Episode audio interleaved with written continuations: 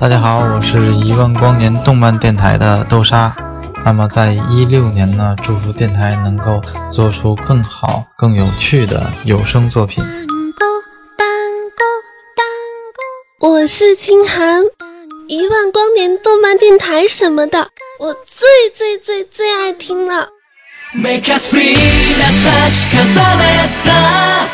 我是心雨，电台的成长，感谢一路有大家的陪伴。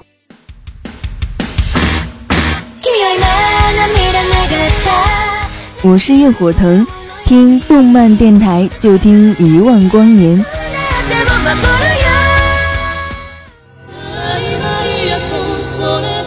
我是茶雪，用动漫重新定义生活，用心制作更多好听的作品。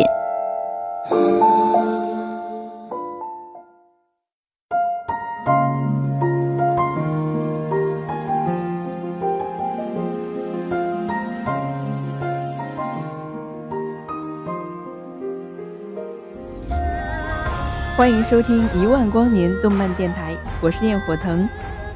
请君三尺剑，烽火城头立肝胆。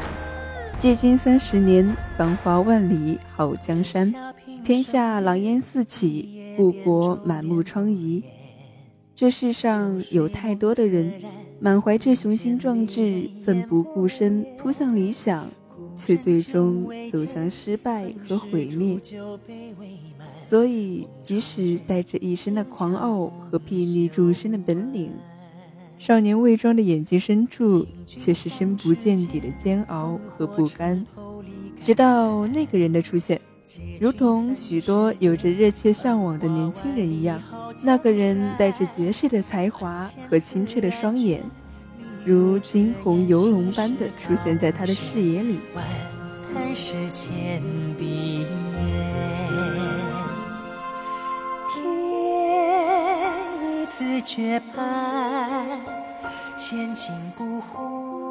是为知己者死，也许每一个剑客都在等待着一个知己，正如每一把名剑都需要遇到一位合适的剑客，才能够发挥出最大的威力。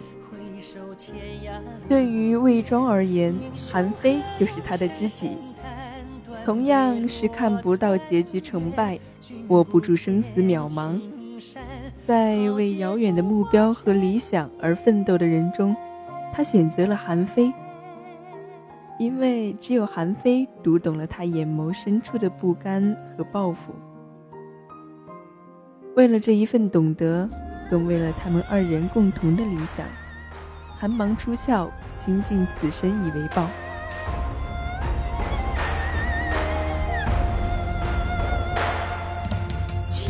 三尺剑，烽火城头立肝胆。看过《秦时明月》和《天行九歌》，魏庄始终一如既往的桀骜不驯、狂傲霸道。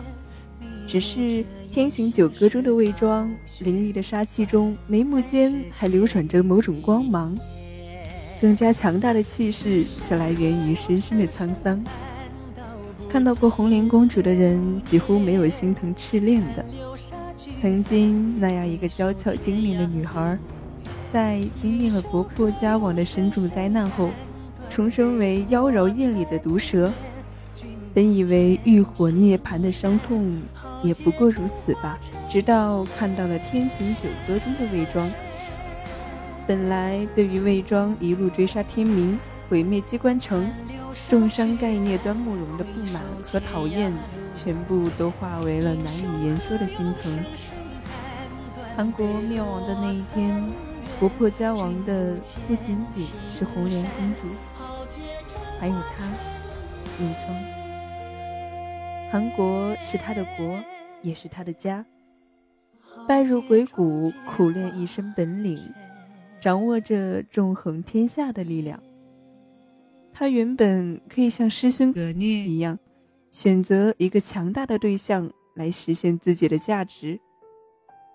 可是高傲如他，却无论如何都不愿意离开韩国，不愿意放弃这个羸弱腐朽的故国。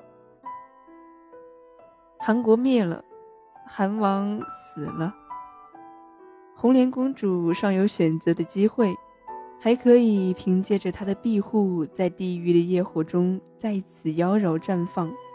而对于他来说，灭亡的不仅仅是他的国家，他和那个人一直为之拼搏的理想和希望，他和那个人之间约定的未来，都在烈火中化作了灰烬。甚至那个人，那个有着不世的才华和自信，像光芒一样闪耀的人，唯一懂他、他唯一信任的人，也不在了。可是多年以来，他仍然背负着他们曾经彼此的约定，背负着那个人和他共同的理想，背负着那个人的生命，继续前行着。遇神杀神，遇佛杀佛。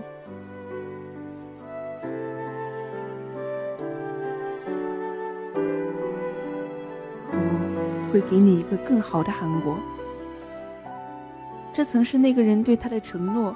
后来，他这样对赤莲说，或许也是在对那个已经不在了的人说：“从今以后，你的愿望由我来继续实现，你的生命。”由我来延续。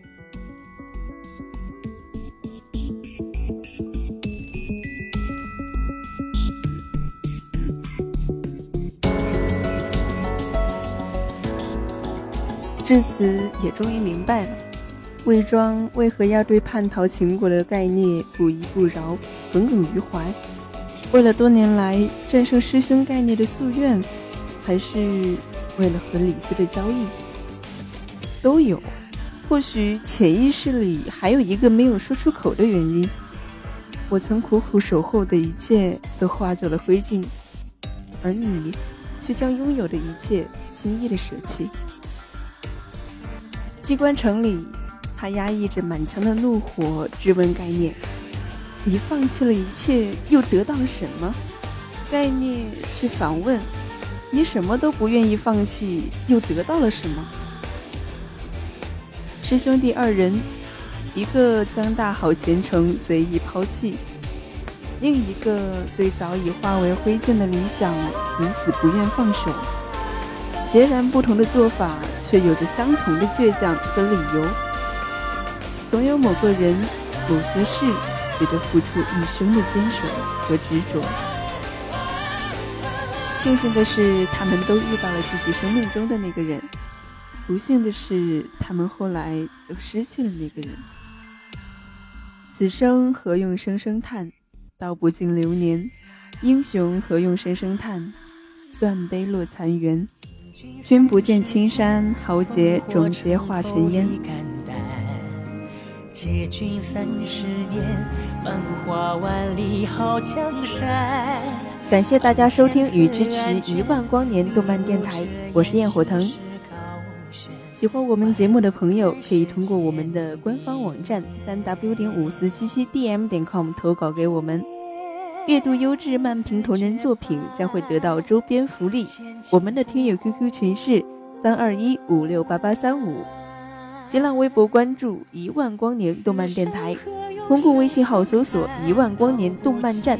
今日头条订阅一万光年动漫电台，淘宝店搜索世界动漫周边，听得见的有声动画，用动漫重新定义生活。让我们下期节目再见。君不见青山，豪杰中化尘烟。